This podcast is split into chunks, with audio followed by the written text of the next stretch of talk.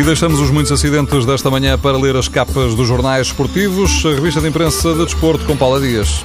Ele vai arrumar a casa, resolver o caos na defesa. O jornal O Jogo anuncia que Verdasca, internacional sub-19 da equipa B do Futebol Clube do Porto, é o miúdo que se segue. José Peseiro tem Verdasca na cabeça para a equipa que vai jogar com o Borussia Dortmund quinta-feira para a Liga Europa. É ele a solução porque Maicon já não está cá, foi emprestado ao São Paulo, Marcano está lesionado, ainda em dúvida para o jogo na Alemanha e Shidozi não está inscrito nas provas europeias. O jogo diz que Verdasca é um patrão na defesa à semelhança do ídolo dele, que é Ricardo Carvalho. Shidozi, que estreou, que fez a estreia no jogo com o Benfica, recebe elogios de Fernando Couto. O antigo jogador considera que o nigeriano pode estar na linha dos grandes centrais do Clube do Dragão. Ainda no jogo, a certeza de que o Benfica quer ficar com Mitroglou. O jogador está emprestado pelo Fulham e eh, o Benfica, para garantir o grego em definitivo, vai pagar 7 milhões de euros. Quanto a Jonas, o brasileiro é para vender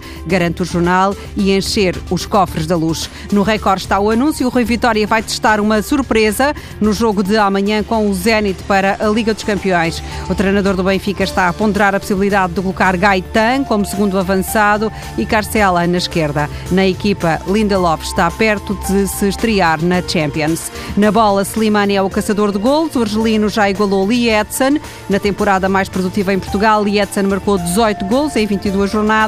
A bola acrescenta que Slimani já fez melhor do que a Costa.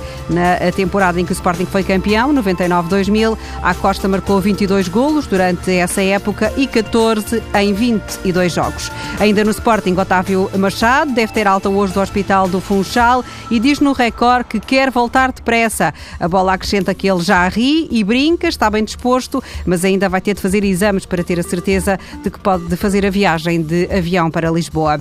Está em todos os jornais em Espanha. Messi preparava-se para marcar um penalti no jogo com o Celta, só que em vez de rematar, passou a bola para Soares e foi o uruguaio a fazer o golo. Um penalti indireto à moda de Johan Cruyff, que fez o mesmo num jogo em dezembro de 1982. O correspondente da bola em Espanha lembra, no entanto, que antes de Cruyff, o primeiro jogador a marcar um penalti assim, com mais de um toque, foi o belga Rick Coppens, num jogo em 1957. Manuel Pellegrini é certo não deve ficar muito tempo no desemprego. O jornal Super Deport escreve que o Valência está a tentar contratar o treinador chileno para a próxima temporada. Pellegrini já sabe que vai ter de ceder o lugar a Guardiola no Manchester City. Paula Dias com a revista de imprensa de Desporto.